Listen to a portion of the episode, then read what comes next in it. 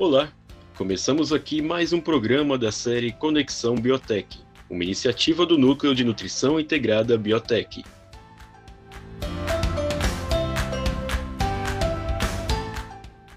Você já ouviu falar no glicocálix? Nos próximos episódios abordaremos a importância deste componente estrutural da membrana celular, que está presente em todas as células do organismo. No episódio de hoje, vamos falar sobre a função do glicocálix nos enterócitos. E quem explica pra gente é a nutricionista Luísa Volpe Simas, consultora de nutrição integrada da Biotech.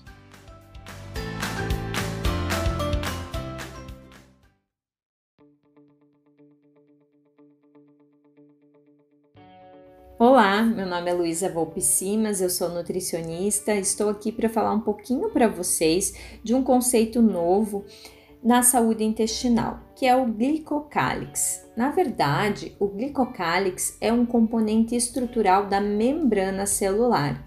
Ele é um revestimento formado por moléculas glicídicas, lipídicas e também proteicas que estão entrelaçadas, situadas na membrana plasmática de todas as células. Ou seja, todas as células possuem, apresentam seu próprio glicocálix.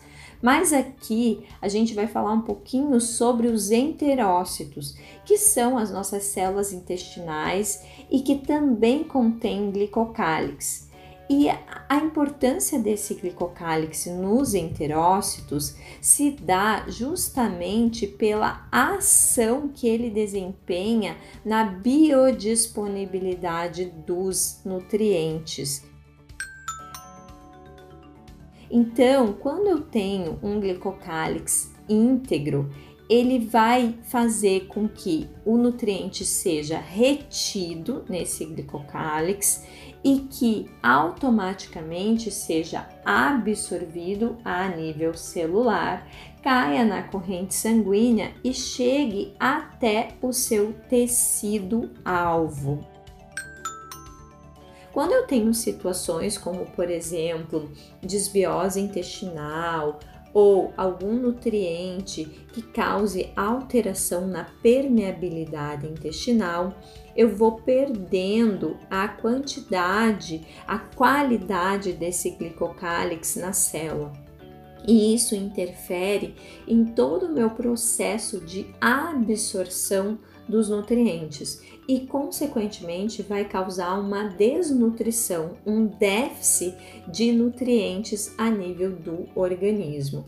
Então, as funções do glicocálix, principalmente a nível de enterócito, é retenção de nutrientes, a comunicação celular e o reconhecimento celular e também a sua proteção. E para isso, a gente tem que entender um pouquinho do conceito de biodisponibilidade e bioacessibilidade. Não percam no próximo podcast que eu vou falar um pouquinho também desses conceitos que com certeza vai ajudar muito na prática clínica de vocês. Aguarde.